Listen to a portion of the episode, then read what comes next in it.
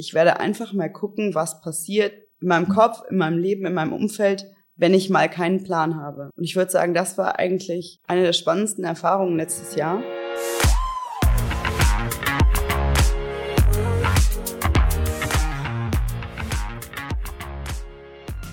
Willkommen bei der Extrameile, dem Podcast für Macher und Vordenker, die aktiv daran arbeiten, ihre Vision Wirklichkeit werden zu lassen und dabei Grenzen überwinden.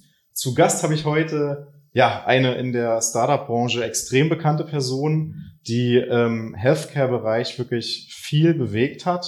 Sie war zuletzt Speakerin bei der Bits and Pretzels Health Tech und hat vor kurzem auch ihr neues Projekt enthüllt, was an einen der berühmtesten äh, Comics angelehnt ist. Willkommen bei der Extrameile, Farina. Hm, schön hier zu sein, an diesem heißen Sommertag.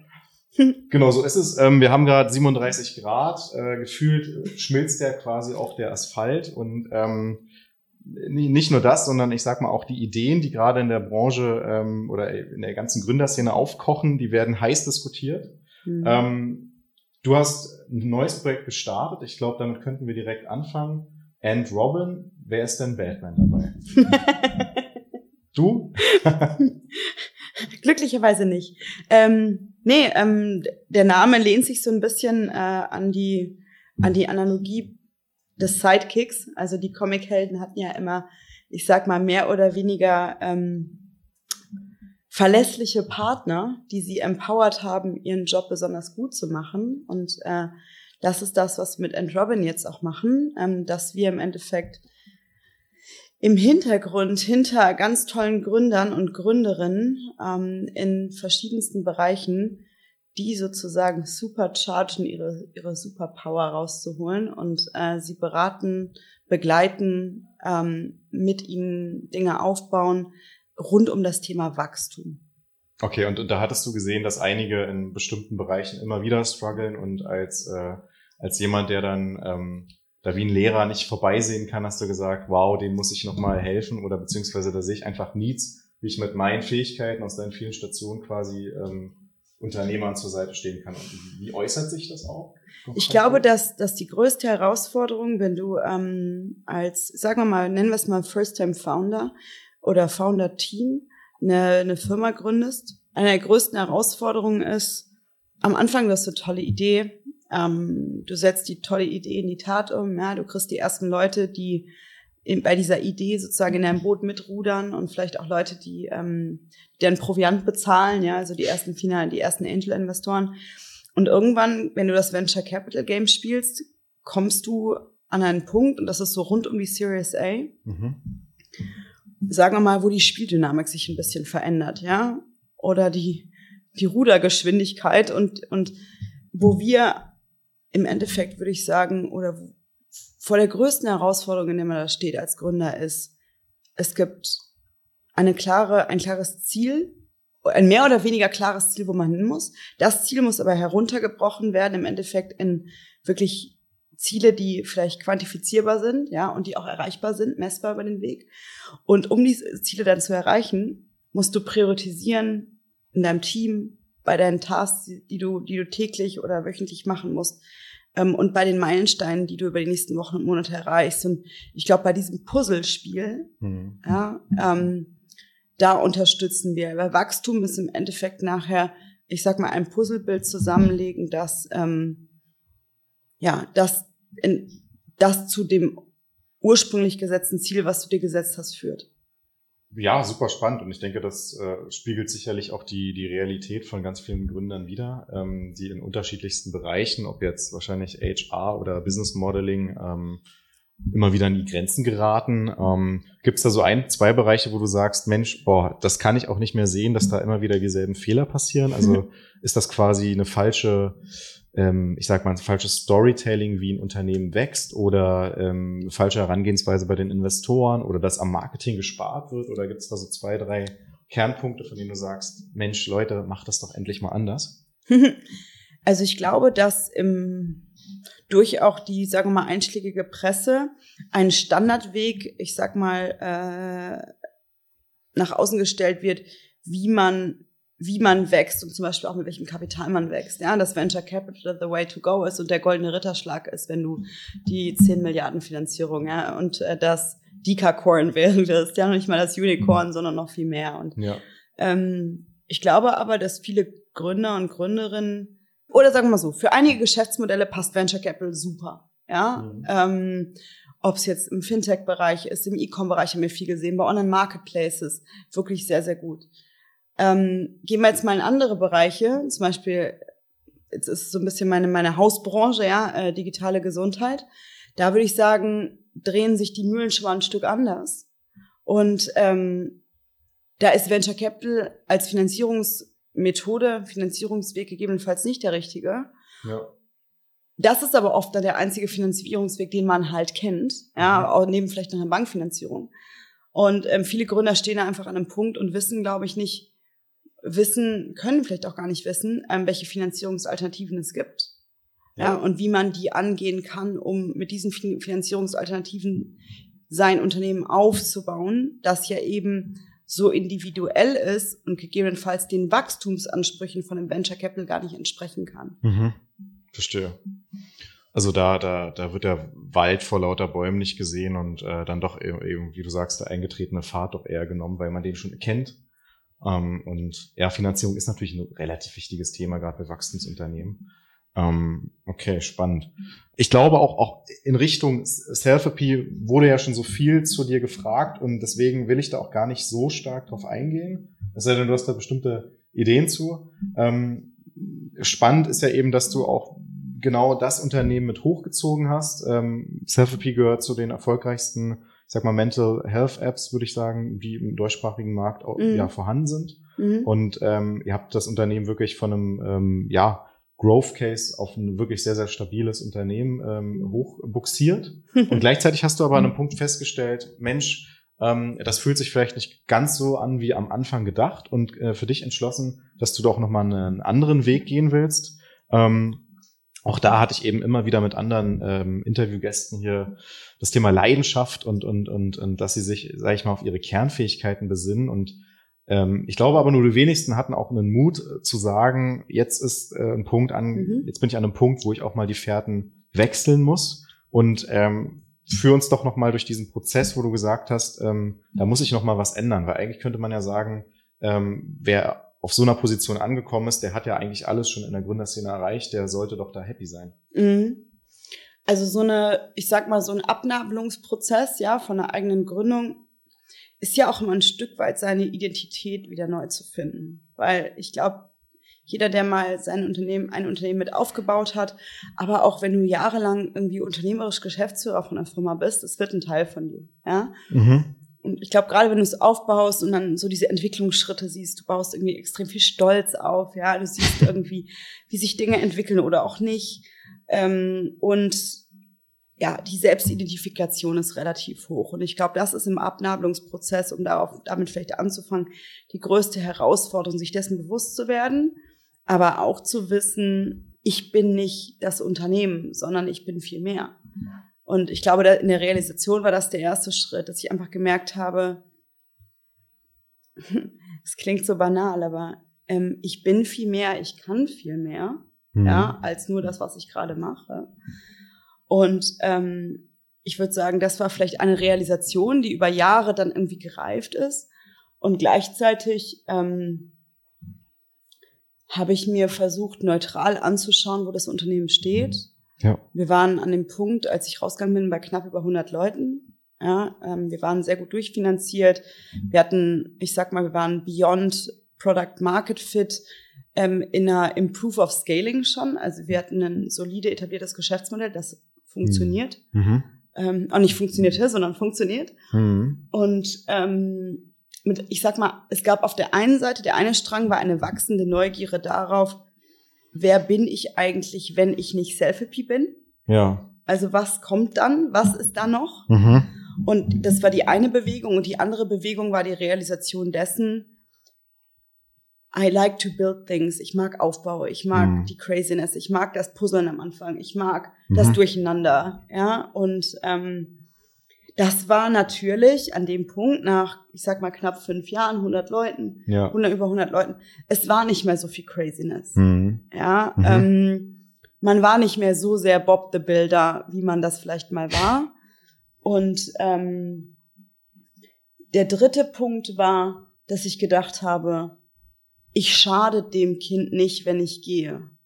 Und ich glaube, das ist eigentlich die wichtigste Realisation und da muss man auch schauen, weil den perfekten Punkt gibt es irgendwie nie, ja, wenn man sich abnabelt. Ja. Aber gleichzeitig habe ich mir, mir, mich hingesetzt und mir wirklich überlegt, an welchen Punkten würde das, das, das Ding brechen, wenn ich gehe? Und kann, kann ich das, wie kann ich das und wie kann ich das übergeben? Ähm, und wann ist dafür der, in Anführungsstrichen, optimale Zeitpunkt? Und das ja. kam zusammen. Sehr spannend. Vor allen Dingen, welche neu entdeckten ja, Erfahrungen möchtest du nicht missen, von denen du sagst, boah, ein Glück bin ich da auf diese ja, Punkte in meiner Persönlichkeit gekommen? Mhm. Mhm. Erstens die Realisation, dass man immer wieder auf seine Beine fällt. Was meinst du damit?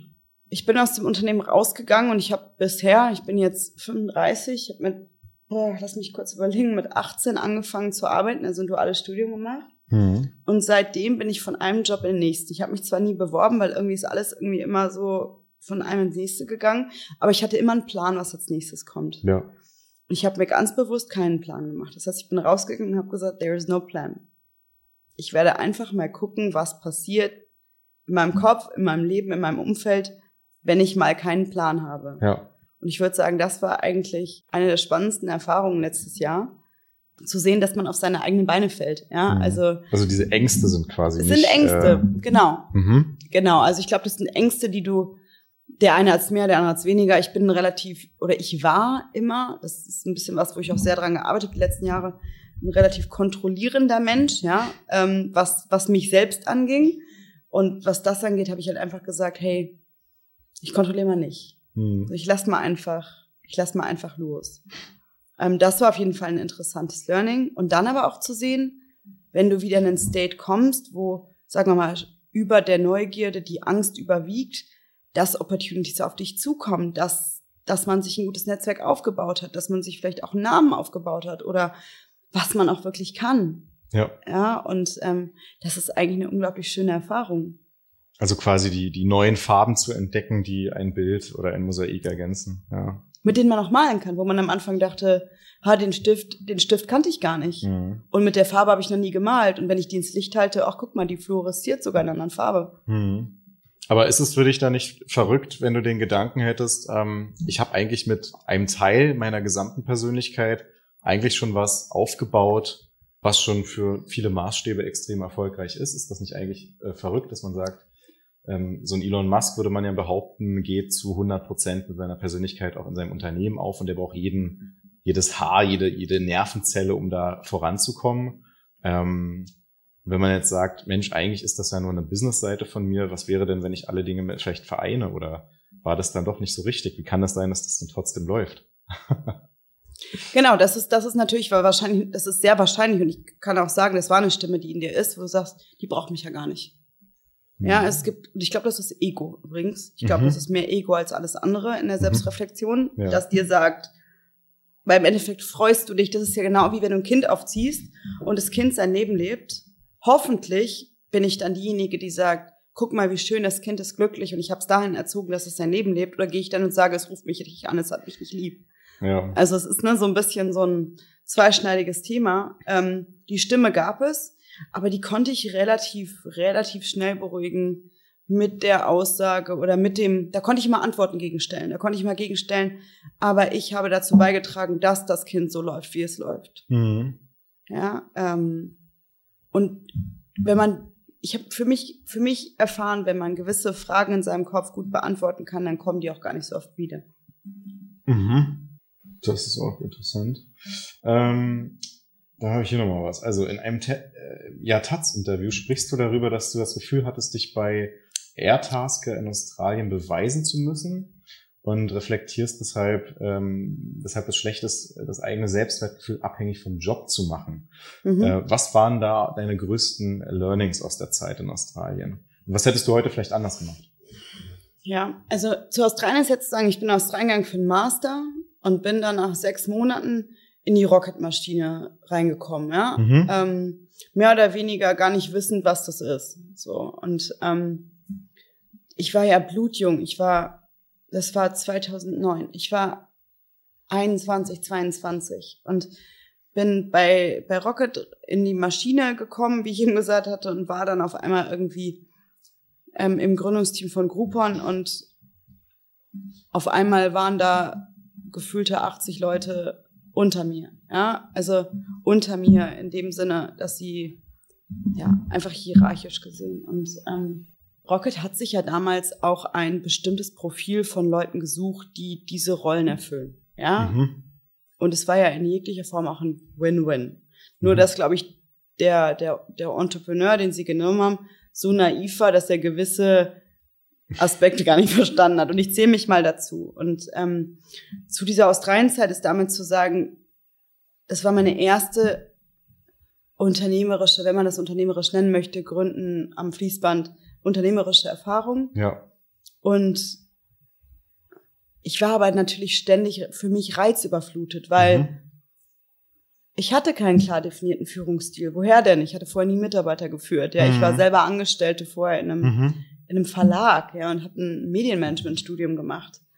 Ich hatte keinen Führungsstil. Ich hatte für mich selber nicht wirklich eine Abgrenzung zu meine, meine Werteabgrenzung war definitiv nicht ausdefiniert. Ja, ich war da noch irgendwie ein bisschen in der Findungsphase für mich selber, ähm, was natürlich auch in Führungsstil mit reinspricht.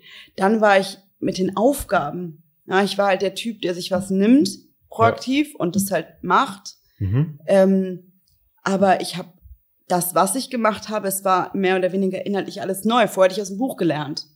Ja, und auf einmal musste ich on the job sozusagen Sachen erfüllen. Und ähm, war aber teilweise mit deutlich seniorigeren Leuten konfrontiert, die vielleicht sogar noch unter mir waren. Ja, das heißt, ich hatte vielleicht auch noch so ein, so ein Thema mit sich beweisen und irgendwie ähm, zeigen, dass man das doch kann. Und ja. ich glaube, weil wenn ich meinen Deu wenn ich meinem damaligen Ich heute begegnen würde, habe ich oft drüber nachgedacht, dann würde ich erstmal, mhm. das Erste, was ich glaube ich sagen würde, wäre, entspann dich mal. Das ist leichter gesagt als getan. Genau. Voll. Und ich hätte auch damals hätte ich gesagt, so, hä, was meinst du mit meinen 80 Stunden, die ich gearbeitet habe? Und äh, aber, aber was macht man denn dann, wenn man sich entspannt? Also die Ziele äh, ausblenden oder sich seinem, seinem eigenen Selbstanspruch bewusst werden, glaube ich. Mhm. Und auch sehen, dass der Selbstanspruch, den man hat, vielleicht gar nicht dem Anspruch von außen entspricht, sondern dass, dann, dass dann Diskrepanz zwischen ist. Also insofern, dass der eigene Anspruch höher ist? Oder? Höher ist. Mhm. Mhm. Vielleicht auch zu hoch ist. Ja. Dass, dass, dass es perfekt so nicht gibt. Ja. Dass du auch als Führungskraft ein Mensch bist. Mhm. Mit Fehlern, mit, ja, mit, mit, mit Schwächen. Und dass du nach außen nicht das Bild machen musst von ich bin unantastbar. Ja. Ich finde immer, Schwächen kann man haben und auch Fehler. Ähm, die Stärke liegt ja darin, äh, sich für Fehler sozusagen äh, Fehler zu korrigieren und dann auch einzusehen, wenn man Dinge falsch kommuniziert oder wie auch immer. Und dann ist man schon wieder auf einer sympathischen Linie. Ähm, spannende Frage nochmal. Was wolltest du denn, was war denn dein erster Jobwunsch? Erinnerst du dich an den, vielleicht noch als Kind? Ich habe lustigerweise letztens ähm, so, ein, so, ein, so ein Kinderbuch gefunden, wo ich so Sachen eingetragen habe. Mhm. Ich glaube, leider war Jobwunsch da tatsächlich, also da, da hätte sowas, ich, ich könnte nachgucken, aber da stand mit Sicherheit sowas drin wie Reitlehrerin oder so. ähm, äh, das war, das war definitiv nichts mit Unternehmertum, nichts mit, es war entweder. Gab's ja auch gar nicht. Nein, also gab es in meinem Kopf auf jeden Fall definitiv nicht. Ja. Ähm, also es war, ich würde sagen, dass es entweder sowas war wie Reitlehrerin mhm. oder äh, Tänzerin oder so. Mhm. Also Gut, aber Bewegung ist ja da schon mit bei. Ja, genau. Bewegung war dabei, ja. Ich, ich weiß nur, also die, die Anekdote erzähle ich auch immer relativ oft. Meine Lehrerin, ja, die hatte, also die hatte mich auch gefragt und meinte dann, ich meinte dann eben, ich möchte Erfinder werden, ja. Ähm, tatsächlich äh, hat sie dem dann entgegnet, sowas gibt's nicht als Job, ja. Ah, witzig. Und ähm, ja, das, das ärgert mich noch bis heute, ja, weil natürlich man als kleiner Schüler dann ähm, darüber nachdenkt und vielleicht frustriert wird. Äh, war natürlich auch die, die vor 2000er Ära, wo Startups noch nicht mal der Begriff, glaube ich, existierte. Nee. Heute würde man ja wirklich sagen, ja, dann mach es doch und fang mit 16 als Influencer an. Ähm, das ist ja eine andere Zeit. Und ähm, weil auch der, der Autor Robert Greene beispielsweise in seinem Buch sagt, dass man dann zu einem hohen Potenzial sich entfalten kann, wenn man quasi sein kindliches Selbst mit dem, mit der Erwachsenenversion verbindet und sich dann eben auch fragen kann, wenn man so einen festen Berufswunsch hatte, was steckt denn dahinter? Kann ich das vielleicht mit meinen heutigen Fähigkeiten ja. ähm, kombinieren? Ja, ja. Ja, es ist ein spannendes, ähm, das Kindliche und das, ähm, das Erwachsene, das ist ja gerade dieser, dieser, diese Dynamik, die ich vorhin meinte, zwischen Angst und Neugierde. Zum Beispiel Kinder sind extrem neugierig. Ja. Kinder im Regelfall, wenn du sie auf ein paar Stier stellst oder ein Snowboard stellst und die fahren den Hang runter und die fahren auch Schuss. So. Ähm, und Angst ist nicht so ein Thema. Und ich glaube, dass, wie gesagt, viele der Verhaltensmuster, die wir irgendwie erlernt haben in den letzten, in den Jahren, wo wir dann erwachsen geworden sind, sozusagen, ähm, sind automatisierte Gedanken, die auch gesellschaftlich geprägt sind. Und das mal zu hinterfragen, ist eigentlich sehr spannend. Mhm. Ähm, und einfach zu gucken, hey, was hätte eigentlich mein echter Kern, wie würde der denn darauf reagieren? Also das kindliche Ich als den echten Kern zu sehen, sozusagen. Hm, welche täglichen Hacks helfen dir denn dabei, glücklich und produktiv zu bleiben? Hm. Also mein größter Hack ist tatsächlich ähm, eine Mischung aus verschiedenen Dingen. Und zwar entspannt in den Tag zu starten. Ich mhm. hasse nichts mehr, als morgens aufzustehen und fünf Minuten später einen Call zu haben. ähm, das heißt, ich stelle meinen Wecker bewusst früh, um irgendwie morgens echt noch ein bisschen durchatmen zu können und irgendwie ja. vielleicht eine Morgenroutine zu haben, also Sport zu machen. Mhm. Kommen wir zum zweiten Hack. Ich bin extrem sportlich. Ähm, schon immer, schon seit ich klein und bin und überhaupt denken kann. Ähm, das heißt, wenn du mich nicht vom Rechner findest, findest du mich meistens auf dem Tennisplatz. Ähm, und wenn da nicht, auf dem Beachvolleyballplatz oder irgendwo im Wasser, wenn das in der Nähe ist dementsprechend ist das so ein bisschen mein, ich, Bewegung macht mich einfach sehr, sehr glücklich. Dementsprechend, ähm, und es ist natürlich gerade, gerade komplexere Sportarten sind für mich auf jeden Fall auch ein Weg, irgendwie den Kopf einmal ja. zu nullen. Mhm.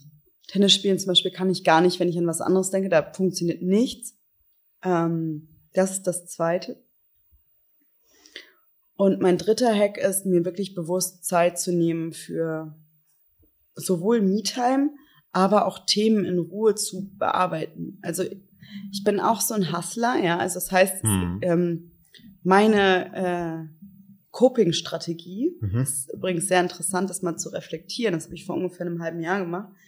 Wenn ich jobmäßig mit irgendwas, mit einem Thema nicht vorankomme, würde man ja sagen, man setzt sich dran und tut die Dinge, um das voranzutreiben. Das tue ich auch. Aber gleichzeitig habe ich dann das Gefühl, wenn ich da stecken bleibe, muss ich noch an, sieben andere Themen parallel vorbei voranschieben. Ja? Kenn ich. Es ist sehr interessant. Es ist eigentlich total absolut nicht zielführend, weil du fängst an, mehr und mehr Bälle zu jonglieren, obwohl mhm. du eigentlich dich um den einen Ball kümmern musst und, und dann wäre das eigentlich okay. Mhm. Gleichzeitig ist die Fähigkeit, mehrere Bälle zu jonglieren, ein Skill, ja. Aber bei mir schlägt das auch gern mal in zu viel Bälle um und deswegen ja. ähm, ist es für mich relativ wichtig, einen gewissen Blick auf meinen Kalender und damit auf mein Leben zu haben, dass mhm. in Ruhe Zeit für Dinge ist. Mhm. Wir hatten ja am Anfang nochmal über die, ich sag mal, Business-Stimmung ähm, gesprochen. Ich habe das Gefühl, E-Commerce äh, ist gerade schwierig im Umfeld ähm, wir haben immer noch nicht, sage ich mal, auch auf verschiedenen Medizinbereichen Cannabis und Co. Das, das zieht sich auch alles. Ähm, und dann im Tech-Bereich natürlich auch eher, sage ich mal, die Situation, äh, wenn man sich äh, ja Gorillas oder ähnliche äh, Unternehmen mhm. anschaut, aus den Luftballons werden gefühlt eher Hindenburgs. Ähm, was sind denn jetzt eigentlich aus deiner Sicht die Wachstumsbranchen, auf die man ein Auge werfen sollte? Mhm. Mhm.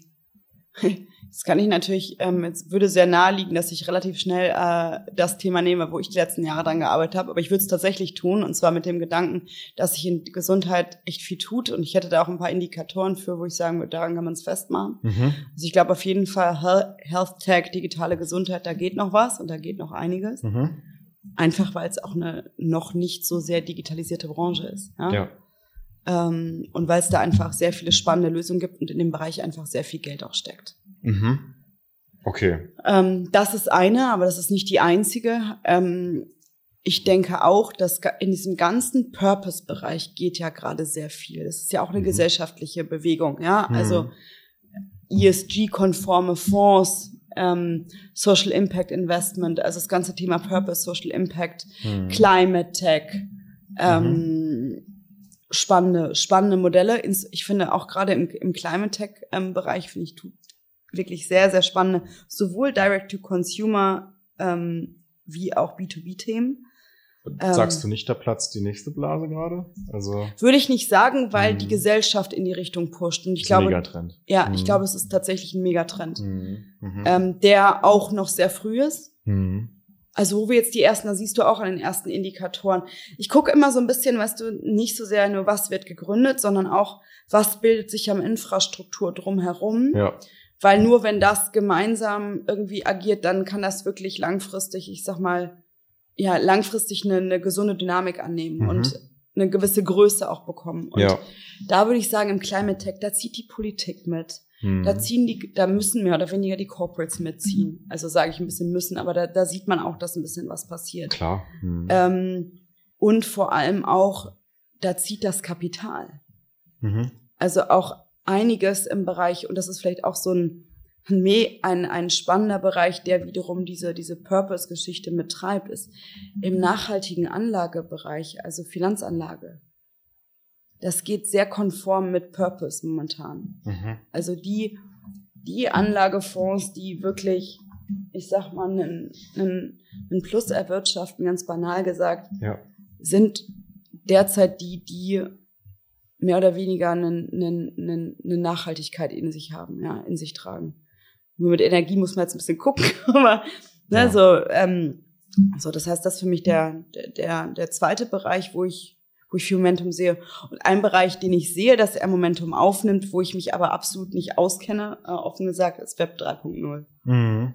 Also ich glaube, da geht einiges. Da Mhm. verstehe ich aber auch vieles nicht. Das kann ich auch ganz offen zugeben. Also ähm, ich finde es immer ultra spannend, aber ich sitze da mal vor und denke mal, das ist nicht tangibel für mich. Und ich bin so ein Wort- und Bildmensch und das ist für mich das wie eine Einfach mal Pandora-Box. probieren.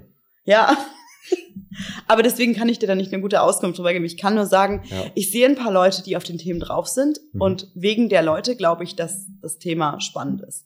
Das heißt, wie, wie ist der Stand in Deutschland in Sachen Men Mental Health ähm, oder Health Tech? Sagst du, wir sind da, die Dinge, die etablieren sich oder, oder das wird sich noch stark weiterentwickeln? Kannst du uns da so einen Ja. Überblick geben?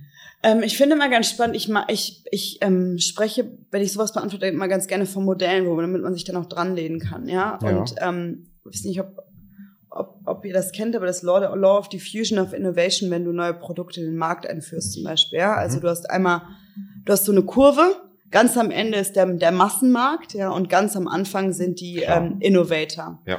Und ich glaube momentan, wir wären immer noch bei den Early Adoptern. Also sind wirklich Early Adopter. wir sind, würde ich sagen, was die Entwicklung sowohl der Konsumenten selber, die diese Lösungen akzeptieren, wie auch die Lösungen, die auf dem Markt sind, Mhm. gehen wir bei den Lösungen auf dem Markt jetzt langsam in der Early Adopter Kurve sozusagen hoch. Mhm. Aber Massenmarkt haben wir absolut nicht erreicht. Absolut nicht. Ich würde sagen, es entwickelt sich relativ schnell, aber Ja. 48 Monate from now, würde ich sagen, könnten wir uns in den Bereich reinbewegen. Ja. Das ist ja echt überraschend. Also gut, man muss auch immer, ich stelle mir immer eine Zeit vor, ein Leben vor, wo alle Menschen, ich sag mal, sehr internetaffin sind. Das haben wir ja noch lange nicht erreicht. Das wird ja in 20 Jahren gefühlt der Fall sein oder vielleicht noch sogar später. Und ähm, das wird eigentlich eine sehr spannende Zeit sein, wo jeder eigentlich mit Apps umgehen kann, wo er eine Affinität hat. Ich glaube, heute kaufen sich wahrscheinlich 16-Jährige schon Kryptos. Ähm, die sind natürlich mit einer ganz anderen Education am Start, ja. Ja, und mit einer ganz anderen ähm, Natürlichkeit, diese Devices in dem Leben zu etablieren, ja, und mit solchen Lösungen zu arbeiten. Wie du aber auch schon sagst, also ich glaube, es dauert mindestens noch zehn Jahre, Ja. was das angeht, mindestens. Und ähm, zumindest in Deutschland. Ich Ja. glaube, in anderen Ländern läuft das ein bisschen anders. Mhm. Ähm, aber ein so sensibles Thema wie Gesundheit, das komplett digital abgebildet wird oder mehr oder weniger, Ja. da sind wir noch nicht. Auch nicht bei Mental Health. Aber vielleicht auf einem guten Weg dahin.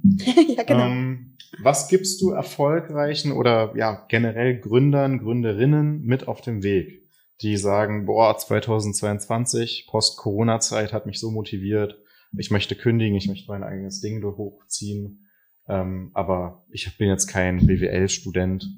Was soll ich machen?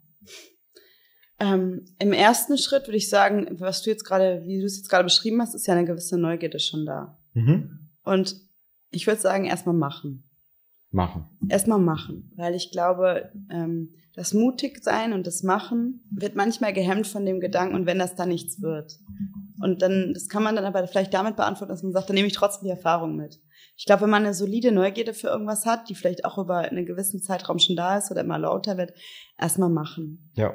Und ähm, es gibt keine Erfolgsgaranten. Und was ist eigentlich Erfolg? Ich glaube, das definiert man. Das ist so subjektiv. Aber ähm, für mich eine der, der, der wichtigsten Punkte hab, war und ist, mach, hab Spaß dabei, ja, sei ja. nicht zu verbissen.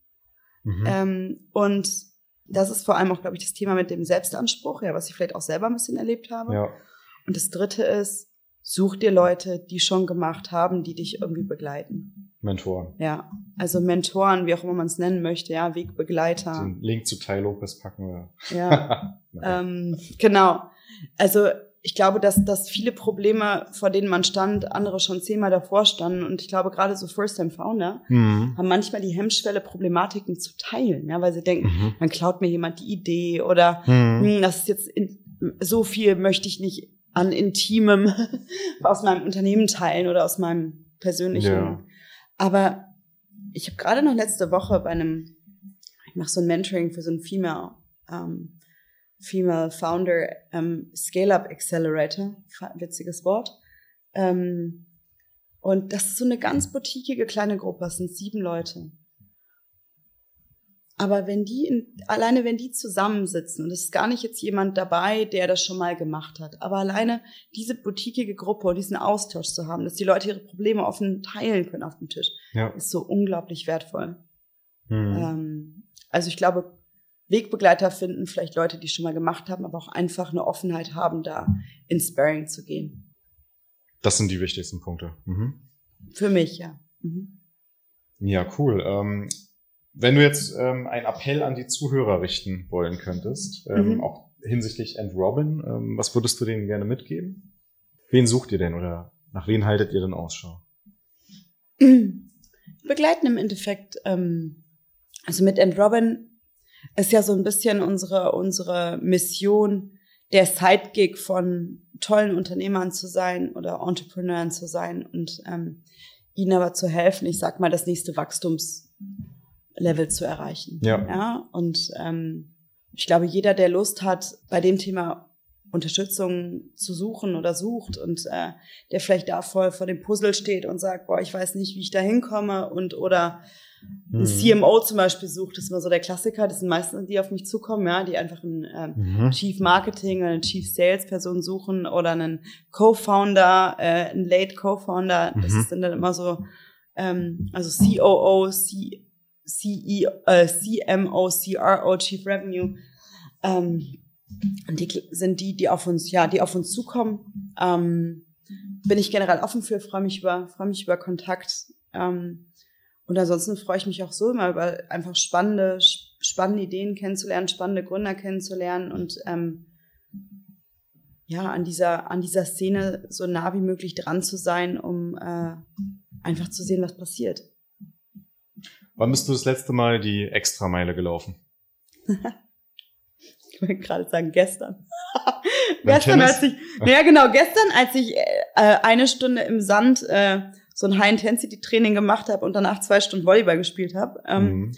Dann bestimmt auch, aber nein, das, das ist jetzt nur so eine, ein Sportthema. Ähm, ich glaube für mich in dieser, in der, in der ganzen Gründung von And Robin, weil ich relativ viel die Frage bekommen habe, what's next, what's next? Und ähm, wenn ich dann gesagt habe, ja, da waren wir auch noch nicht als Marke draußen, ja, ähm, ich baue mit einem, mit einem Team gemeinsam, ähm, unterstützen wir äh, Founder-Teams in so Growth-Fragen. Ja. Dann kam immer danach die Frage, ja, und danach? also, und was machst du dann, was machst du dann richtig?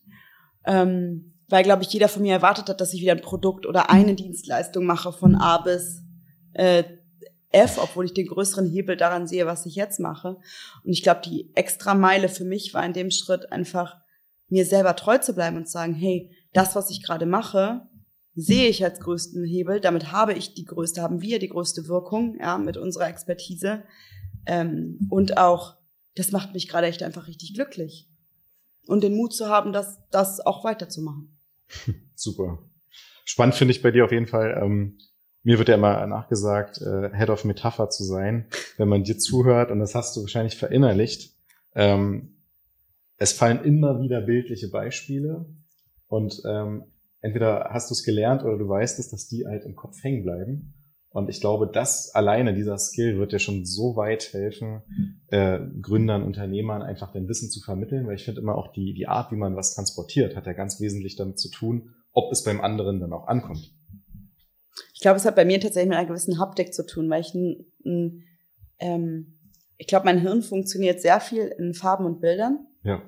Ich weiß nicht, ob das bei jedem so ist. Ich kann nur sagen, dass es bei mir so ist. So gut kenne ich mich biologisch ja nicht aus. Mhm.